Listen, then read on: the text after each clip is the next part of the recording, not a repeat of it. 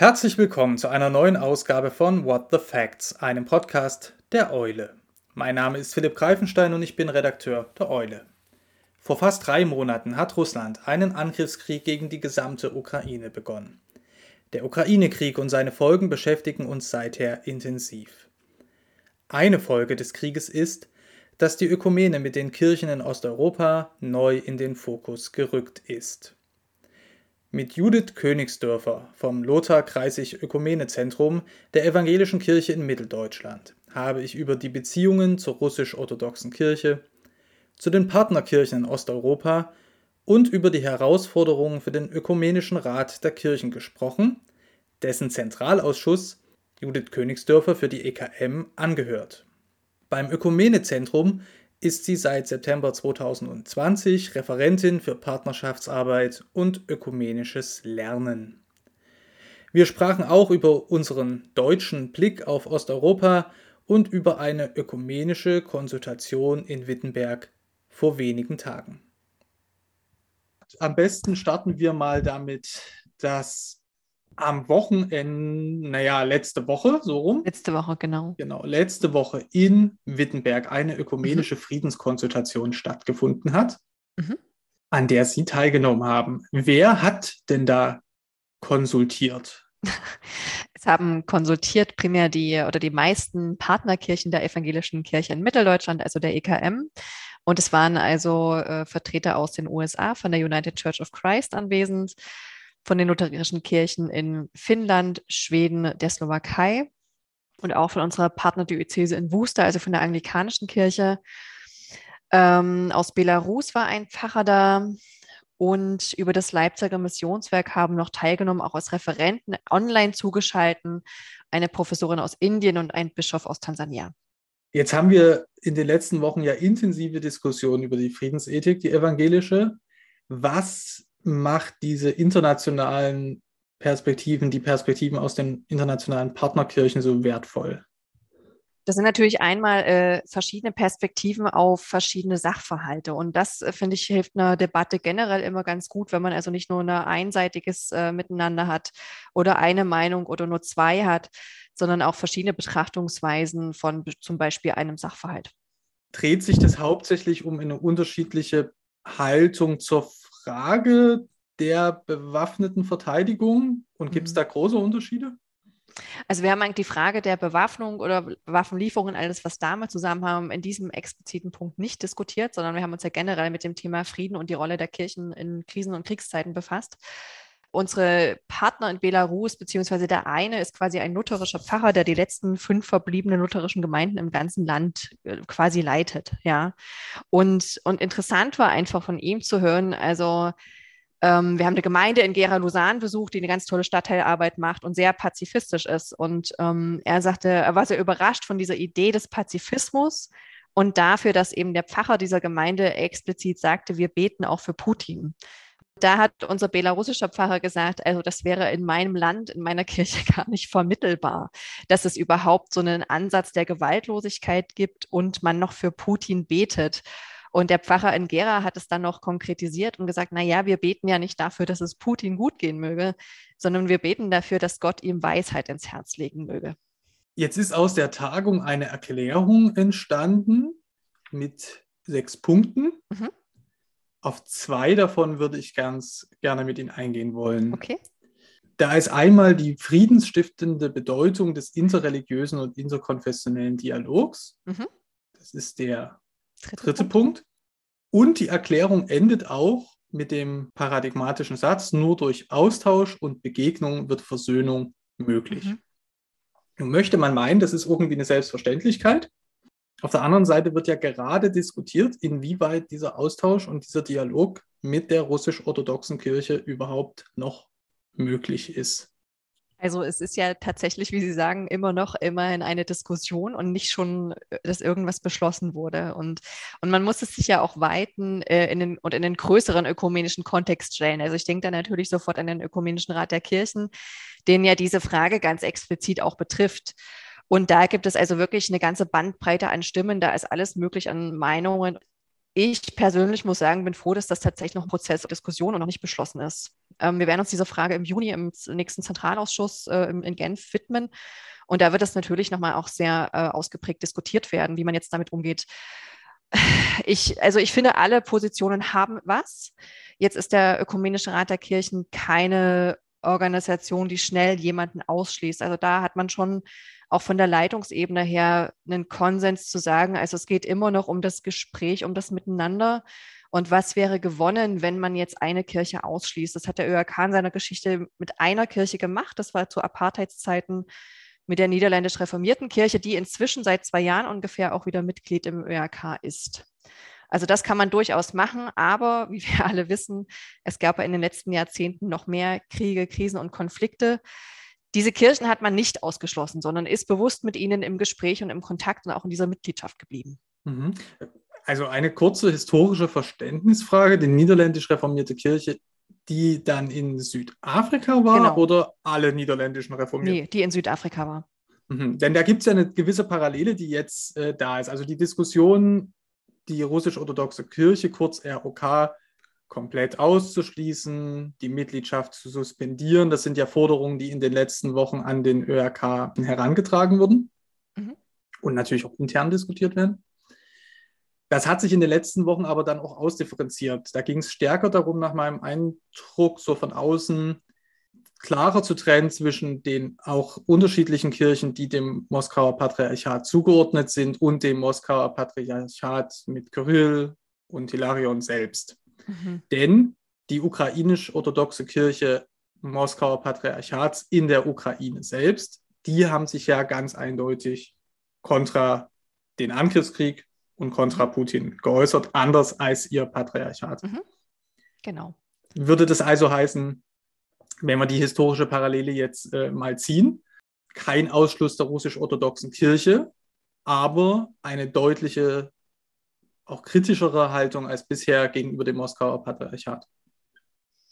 Also ich denke, es ist weder noch. Sie haben ja auch beschrieben, diese Differenzierung einmal zwischen, was passiert in, in der Ukraine und was passiert in, in der russisch-orthodoxen Kirche selbst. Und auch innerhalb, finde ich, muss man nochmal sehr stark differenzieren. Also die, es gibt nicht nur die eine orthodoxe Kirche und es gibt auch nicht nur eine orthodoxe Kirchenleitung. Und, und das lohnt sehr zu schauen auf die auch Stimmen, sicher auch auf den niederen Ebenen, ja, wer an Priestern äh, oder Leitenden sich dann doch äh, kontra Moskauer Patriarchat stellt oder eben sagt, dieser Krieg ist ein Angriffskrieg, das auch klarer fasst.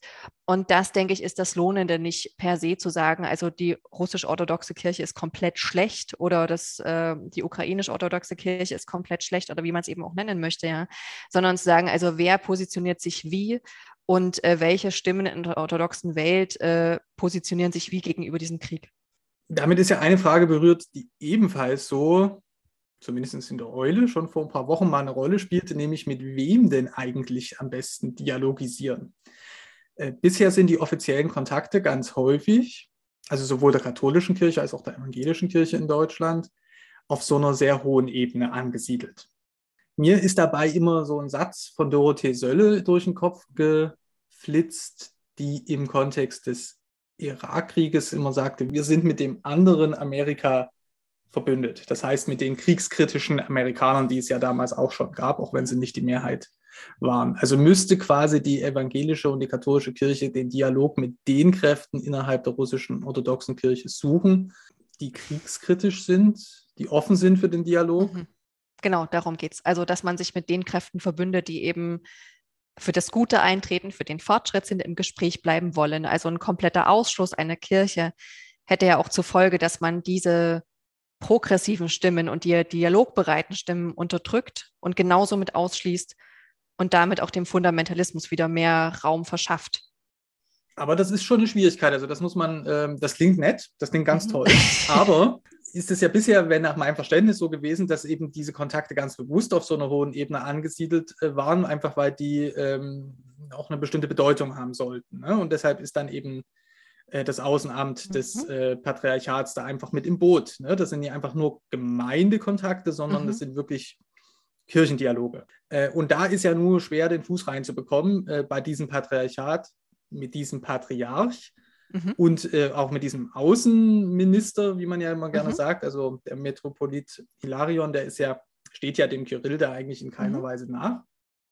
ich könnte mir vorstellen, jetzt noch in einer weiteren Perspektive, jetzt von der orthodoxen Kirche abstrahierend auf das gesamte Land, also auf Russland. Da stehen ja gerade Akteure aus dem Westen, die versuchen, so niedrigschwellige Kontakte in die Gesellschaft hineinzufinden, ja immer unter diesem Vorwurf, ausländische Agenten zu sein. Also wie, wie soll man das machen? Am Patriarchat vorbei, Dialog mit der russisch-orthodoxen Kirche. Also das klingt schön, aber wie, wie kann man das anstellen? Das ist eine gute Frage. Wenn ich Ihnen das so wunderbar darstellen könnte, wäre das ganz famos. Ich, äh, ja, das ist schwierig, auf jeden Fall.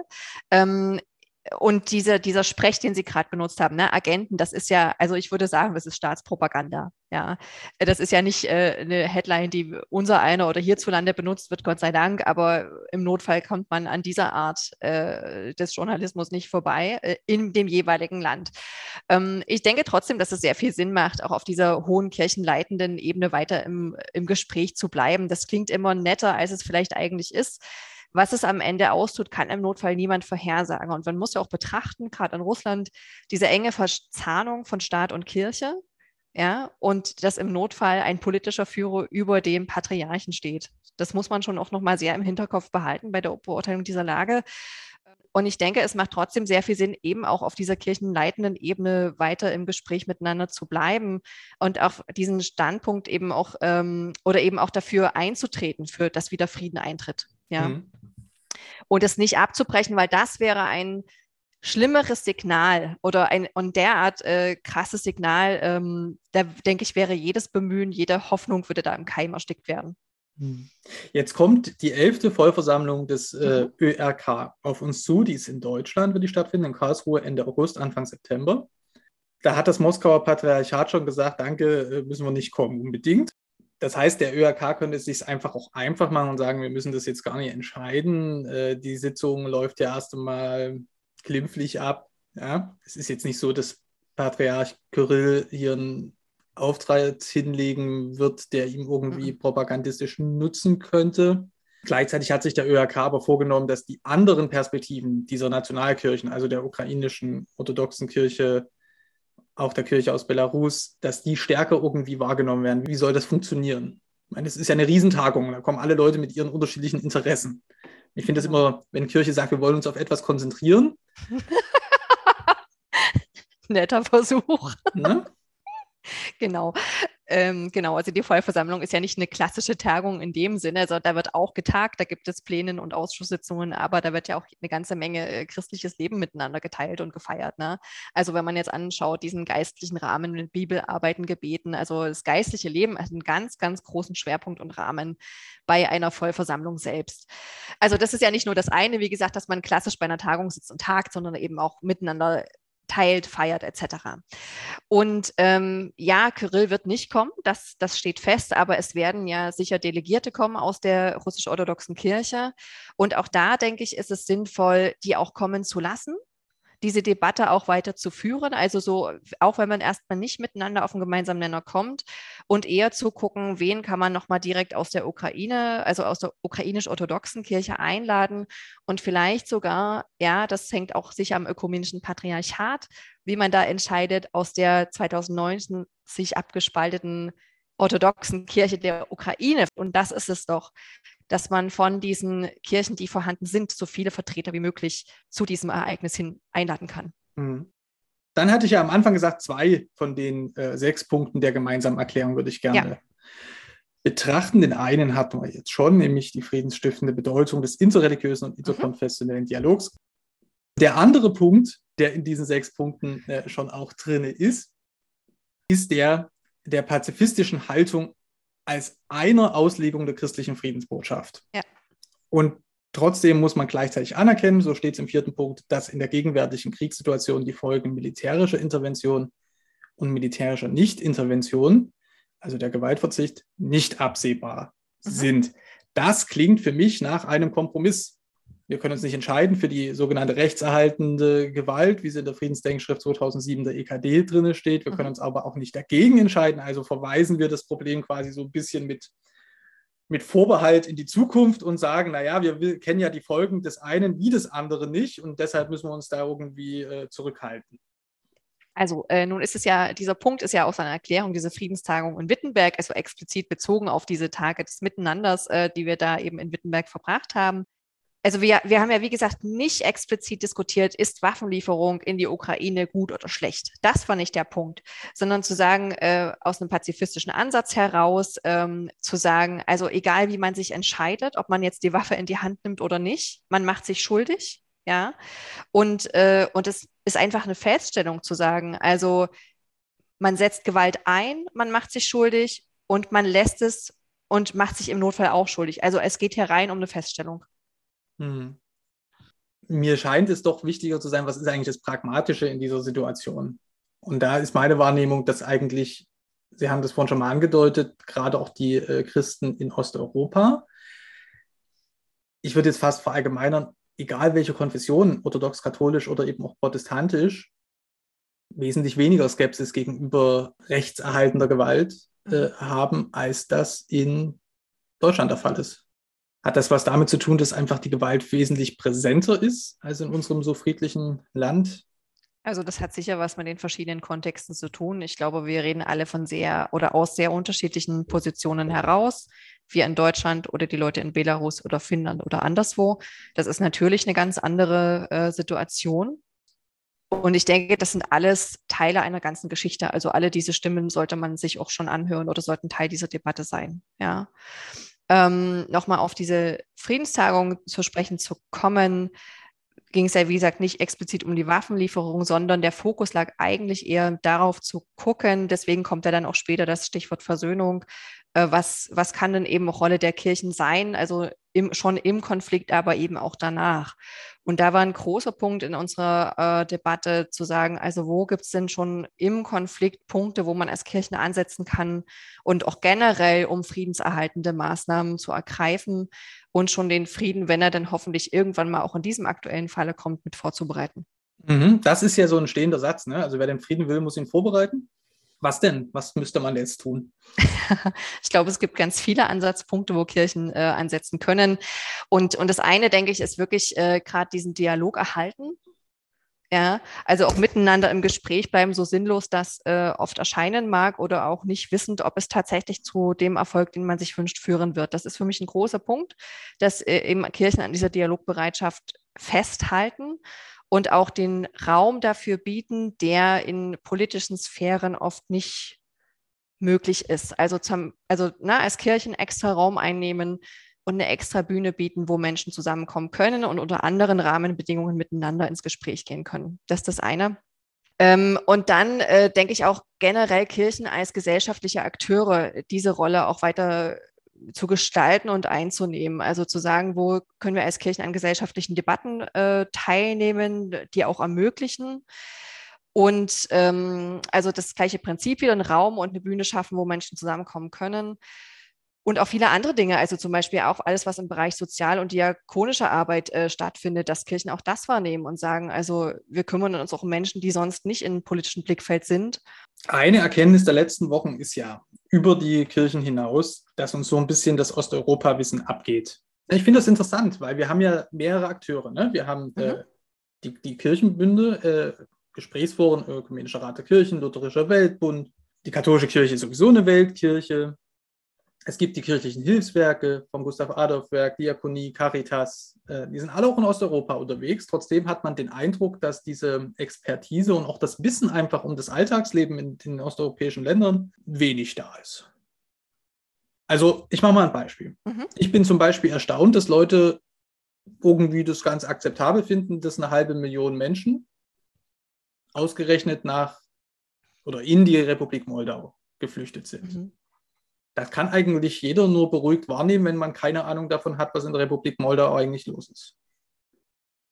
Also unser Unwissen in Deutschland über Osteuropa, das schützt uns ja auch vor gewissen Konsequenzen, die wir eigentlich zu ziehen hätten. Nämlich zum Beispiel größere Kraftanstrengungen, die jetzt da rauszuholen. Jetzt können wir natürlich Bildungsprogramme machen und mhm. sagen, wir machen das mal im Religionsunterricht, aber das ist ja irgendwie, das ist mir auch alles zu wenig. Ja? Also ich meine, wie kriegen wir die osteuropäischen Perspektiven und die Perspektiven unserer Partnerkirchen wirklich ins Bewusstsein? Also, na, Sie haben es ja schon angedeutet. Also äh, eben tatsächlich äh, dieses nicht nur im Gespräch bleiben, sondern auch ins Gespräch gehen mit äh, Partnern in Osteuropa. Und das ist ja so gesellschaftlich als auch kirchlich oder wie man es auch immer nennen möchte, ja gibt es ja verschiedene Ansatzpunkte und ein, und natürlich kann man sich jetzt auch ausgegeben anders heraus, ähm, aber auch mal mehr interessieren für osteuropäische Geschichte oder was machen eigentlich die Hilfswerke da im Osten? Warum machen die das denn da? Wer ist denn da vertreten? Gustav Adolf Werk, Diaspora-Werk auftreten und sagen, wir kümmern uns um die wenigen evangelischen Gemeinden in Osteuropa. Ja, das ist ja nur ein Ansatzpunkt oder jetzt die evangelische Kirche in Mitteldeutschland, die Partnerkirchen in der Slowakei und Polen hat, die ja ganz arg betroffen sind, jetzt auch von den Flüchtlingsströmen aus der Ukraine und sich da auch von Tag eins an wirklich extrem einsetzen. Aber da auch zu sagen, also auf diese Partnerschaften beispielsweise auch nochmal hinzuweisen und ja, da viel auch über die Öffentlichkeitsarbeit zu gehen, sagen, übrigens, wir haben hier Partnerkirchen in diesen Ländern. Ich stelle leider häufig fest, dass das nicht wirklich da ist, dieses Wissen, dass die EKM Partnerkirchen hat und welche sie hat. Das mhm. ist so ein Punkt Nummer eins. Äh, und dann wäre das ja so ein Awareness-Raising, sagen, also wir haben hier in diesen Ländern Partnerkirchen, die machen übrigens das und das, die setzen sich da sehr stark ein. Und wo können wir als EKM helfen? Also äh, der Klassiker ist natürlich Spendenaufrufe starten und das haben wir jetzt gemacht als Ökumenezentrum und haben extra Geld gesammelt für die Partnerkirchen in der Slowakei und in Polen. In der Slowakei ist das tatsächlich eine äh, evangelisch-lutherische Partnerkirche in Polen, aber eine polnisch, also die polnisch-orthodoxe äh, Kirche. Und äh, da sind wir auch eine der wenigen die Gliedkirchen, die zu einer orthodoxen Kirche in Osteuropa eine direkte Partnerschaft hat. Ja, also das, was jetzt für die EKM äh, von Ihnen gesagt wurde, das liegt jetzt daran, dass Sie da äh, bei der EKM ja auch sind. Ne? Aber das gilt ja für alle evangelischen Landeskirchen. Ne? Also da, genau. es gibt ja schon Kontakte, ob das offizielle Partnerkirchen sind oder ähm, langstehende Entwicklung. Ich habe aber den Eindruck, dass mit dem Ende der deutsch-deutschen Partner Kirchen, die es ja auch, also Partnergemeinden vor allen Dingen, ne? also das gab es zu, zu Zeiten der deutschen Teilung ja ganz häufig. Manche von diesen Beziehungen werden bis heute auch gepflegt, also das will ich gar nicht in Abrede stellen, aber es ist deutlich weniger geworden. Mhm. Und mein Eindruck ist schon auch der, dass die Kirchen, und zwar beide großen Kirchen in Deutschland, enorm um sich selber kreisen, um ihre eigenen vermutlichen oder tatsächlichen Probleme und den Fokus wirklich ähm, da nicht mehr haben auf die Leute, die woanders sind. Also generell woanders oder gerade in Osteuropa woanders? Gerade in Osteuropa, aber ja. ich meine jetzt, ich meine schon, dass es einen allgemeinen Rückgang gibt an Ökumene und Internationalität. Würde ich jetzt nicht so sagen, weil ich in diesem Metier arbeite. Ja, tatsächlich. Ähm, ich denke auch, also Osteuropa ist immer nicht so ein sexy Thema, ne? Woran auch immer es liegen mag. Es hat bestimmt ganz viele äh, Gründe, die es dafür gibt, aber bieten Sie doch mal eine Jugendfreizeit in äh, Polen an oder eine in Frankreich. Mhm. Und ich mhm. denke, dass in der französischen äh, Freizeit mehr Teilnehmende sind als in Osteuropa. Das denke ich schon. Ähm, Was dann, übrigens ja. völlig falsch ist, ne? um nur um das nochmal zu sagen, weil, okay. also, weil besser feiern kann man natürlich äh, in Osteuropa. Das ist einfach so. Also Wenn da, man über 18 äh, ist, ist es richtig gut. ja, ja, aber ich meine, um das vielleicht noch zu präzisieren. Mhm. Ähm, man überprüft sich ja auch selber. Und dann, mhm. was haben wir von Europa, äh, Osteuropa wahrgenommen, was nicht. Ne? Also schon überhaupt die Rede von Osteuropa als irgendwie so einem festgefügten Block ist ja eine schwierige Sache. Ne? Ich, da, ist doch, naja. da spricht mhm. sich doch auch schon wieder dieses Vorteil aus, im Grunde genommen die armen Osteuropäer und wir müssen genau. uns mal äh, irgendwie kümmern. Ja? Das ist doch nie Augenhöhe. Genau. Und, und das, genau, das, das ist eben auch ein Teil des Problems. Also dieses Thema, wie sehen wir denn eigentlich die Leute in Osteuropa, wenn man es überhaupt so allgemein benennen möchte, was ja auch immer seine Grenzen hat, so ein Ansatz, ja. Aber, aber es herrscht doch, wenn, äh, ne, fragen Sie doch mal jemand auf der Straße, was fällt Ihnen ein beim Thema Osteuropa und dann vielleicht noch ein Ländername genannt. Und man sieht also automatisch runtergekommene Dörfer und äh, Menschen, die nichts zum Anziehen haben. Und also ich habe das auch letztes Jahr in Rumänien erlebt. Äh, habe dort Freunde besucht, äh, auf dem Pfarrhof saßen wir und die sagen, also du stellst dir nicht vor, es kommen, kommt immer wieder vor, dass Kleidertransporte, Lkw-Ladungen ungefragt bei uns auf dem Hof abgestellt werden, ja ohne vorher mal angerufen zu haben, habt überhaupt Bedarf? Und, und wer kümmert sich eigentlich darum? Und das kommt halt immer wieder vor. Und äh, ob man das jetzt Awareness Raising macht, nennt oder nicht, aber es ist einfach oft ganz simpel. So, fahrt doch einfach mal hin, guck's dir einfach mal an. Je mehr Menschen da waren und sagen, okay, es war überhaupt nicht so, wie ich mir vorgestellt habe, sondern viel besser. Also umso besser. Und, und da kann man sicherlich auf einer oberen äh, gesellschaftspolitischen oder kirchlichen äh, Ebene auf jeden Fall auch ansetzen, ohne Frage. Aber ich denke, es kommt halt auch auf einen selber an, inwieweit möchte ich mich für so ein Thema interessieren, ja. Und kenne ich jemanden, der mir vielleicht nochmal ein anderes Bild vermitteln kann von diesem Land oder Länderblock, den ich da so höre. Ähm, und das ist, denke ich, immer auch eine Anfrage und eine Herausforderung an einen selber, ja. Bin ich bereit, mein Bild, was ich von einem Land habe, zu revidieren oder nicht? Hm. Ich habe halt einfach den Eindruck, dass es diese Vorurteile wirklich gibt ja. Und auf der anderen Seite Leute, die aber auch nicht bestärken wollen. Also gerade Leute, die in der Ökumenearbeit auch tätig sind. Äh, man macht ja immer wieder Werbung für das Land. Ne? Es ist mhm. jetzt, das ist ja auch leicht. Ne? Man hat es ja wirklich mit schönen Ländern, mit tollen Städten und mhm. tollen Landschaften zu tun, das Rumänien. Ne? Also das ist, da braucht man ja nicht nach Neuseeland fahren. Wenn man in die nee. richtigen Ecken nach Rumänien fährt, ist es gerade so schön. Nur, Richtig, absolut. Es gibt ja diese paternalistische Haltung auch in einer freundlichen Formulierung, nämlich die es dann fast unmöglich macht, über die Probleme auch zu reden, die es natürlich mhm. auch gibt. Ne? Also, ich hatte Moldau ja schon erwähnt, das ist das bitterlich ärmste Land in Europa. Mhm. Ja. Sie ist garantiert damit überfordert, eine halbe Million Menschen mhm. ähm, zu versorgen, Jetzt machen die das natürlich nicht alleine, es sind schon auch die internationalen Hilfsorganisationen da, aber wir können uns als Europäer einfach fragen, wollen wir in den Herbst, in den Winter gehen mit Zeltstätten von mhm. Flüchtlingen mhm. aus der Ukraine in, äh, in Moldau oder wollen wir gucken, dass wir das irgendwie anders gelöst bekommen? Und im Hinblick auf die Ukraine, ja, die kämpfen für Demokratie und nationale Selbstbestimmung. Gleichzeitig macht man sich, glaube ich, auch was vor, wenn man sagt, nee, äh, dass das jetzt quasi para nearly Paradise äh, gewesen wäre. Das ist schon auch ein von starker Korruption geprägtes Land, wo auch so viele, viele junge Menschen, das hat ja die Ukraine mit Rumänien und anderen äh, Ländern in äh, Osteuropa gemeinsam, viele, viele junge Menschen sowieso schon abwandern, und zwar nach Deutschland, nach Frankreich. Wie können wir über diese Probleme in den osteuropäischen Ländern reden, ohne in diese Falle zu gehen, das gleichzeitig zu verharmlosen, das irgendwie zu verharmlosen oder zu dramatisieren. Es muss ja irgendwie anders gehen. Mhm. Geht es nur, indem man sagt, wir brauchen die Akteure von dort, die müssen halt zu uns kommen, uns das erklären? Oder gibt es ja auch noch einen anderen Tipp? Es kommt sicher auch auf die Akteure im jeweiligen Land an und dann denke ich aber auch, ähm, sich nicht nur sagen lassen, wie es ist. Also weil es auch ganz viel subjektive Meinung und Haltung gibt. Also es kommt ja eben auch darauf an, dass sich alle an, an der Meinungsbildung beteiligen. Und jetzt können sicher nicht alle Menschen mal eben in die Ukraine fahren und sich ein Bild machen. Ne? Aber doch, ähm, ich sage mal, dafür zu werben oder auch dazu einzutreten, also fahrt doch auch mal in den Osten, was auch immer das heißen möge. Ne? Also wir haben dasselbe Phänomen ja im eigenen Land. Ja, also da muss man ja gar nicht nach Osteuropa gucken. Das reicht schon, wenn, das, wenn man innerhalb von Deutschland mal fragt, warst du aus Stuttgart vielleicht schon mal in Dresden? Und das kann man eigentlich nur erweitern und sagen, also okay, Ukraine ist gerade nicht das beliebteste äh, Urlaubsland, aber fahrt doch mal ähm, nach Ungarn, nach Tschechien, in die Slowakei. Wer war dann schon mal in Polen? Ja, und ich denke schon mit so einer, sei es eine Urlaubsreise, eine Begegnungsreise, eine Tagung, was auch immer, aber komm doch mal mit den Leuten ins Kontakt, in den Kontakt und ins Gespräch und den Austausch, ja. Auch das wird nur ein Teil des Bildes sein, aber ich bin sicher, es ist ein Teil von diesem Bild, der vorher nicht da war und den man unbedingt dazusetzen sollte. Ja, und ich denke, man kann ja auch sehen, dass es funktioniert. Also warum gibt es diese deutsch-französische mhm, Freundschaft? Genau. Das sind ja, ja nicht bloß Élysée, oh, das ist auch der Élysée-Vertrag, aber der hat ja mhm. zum Beispiel auch beinhaltet diese Kontakte mhm. auf äh, genau. Schülerebenen etc. Also vielleicht ist es nicht ganz so äh, simpel mit, wir machen mal eine Schülerreise, aber, aber was Sie ja auch schon sagten, ne, also äh, bei Deutschland, Frankreich funktionierte das, weil eben auch staatlich äh, in Anführungszeichen verordnet war. Wir begegnen uns jetzt auch und so banal das immer klingt, wir machen eine Begegnungsreise, aber ich halte diese, dieses sich begegnen und, und das gegenseitige Kennenlernen auch auf verschiedenen Altersstufen, nicht nur Schülerreisen, ja, genauso für Erwachsene, das ist eine Bildungsarbeit, ja.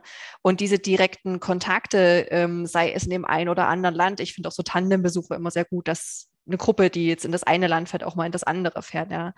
Ähm, aber das halte ich für einen ganz essentiellen Teil, nicht nur von jetzt ökumenischer Partnerschaftsarbeit, sondern generell auch von der Bildungsarbeit, die in der Gesellschaft äh, sehr gut tut. Frau Königsdorfer, herzlichen Dank für das Gespräch. Sehr gern. Herzlichen Dank fürs Zuhören und bis bald. Teilt diesen Podcast gerne mit anderen Menschen, die sich gerade in dieser Zeit für die Ökumene und die Partnerschaft mit Osteuropa interessieren und fahrt doch vielleicht in diesem Sommer einmal selbst hin. Hi, ich bin Eva. Gemeinsam mit Max und Philipp habe ich 2017 die Eule gegründet, das Magazin für Kirche, Politik und Kultur. Gemeinsam mit unseren AutorInnen machen wir Kirchen- und Religionsnachrichten für eine neue Generation. Dabei brauchen wir deine Unterstützung. Mit einem Eule-Abo bezahlst du den unabhängigen Journalismus der Eule, denn wir werden von keiner Kirche finanziert. Du sorgst dafür, dass wir unsere AutorInnen fair bezahlen können und leistest damit einen Beitrag für die Stimmenvielfalt in den Kirchen. Ab 3 Euro im Monat bist du dabei. Mach mit und schließ jetzt ein Eule-Abo ab.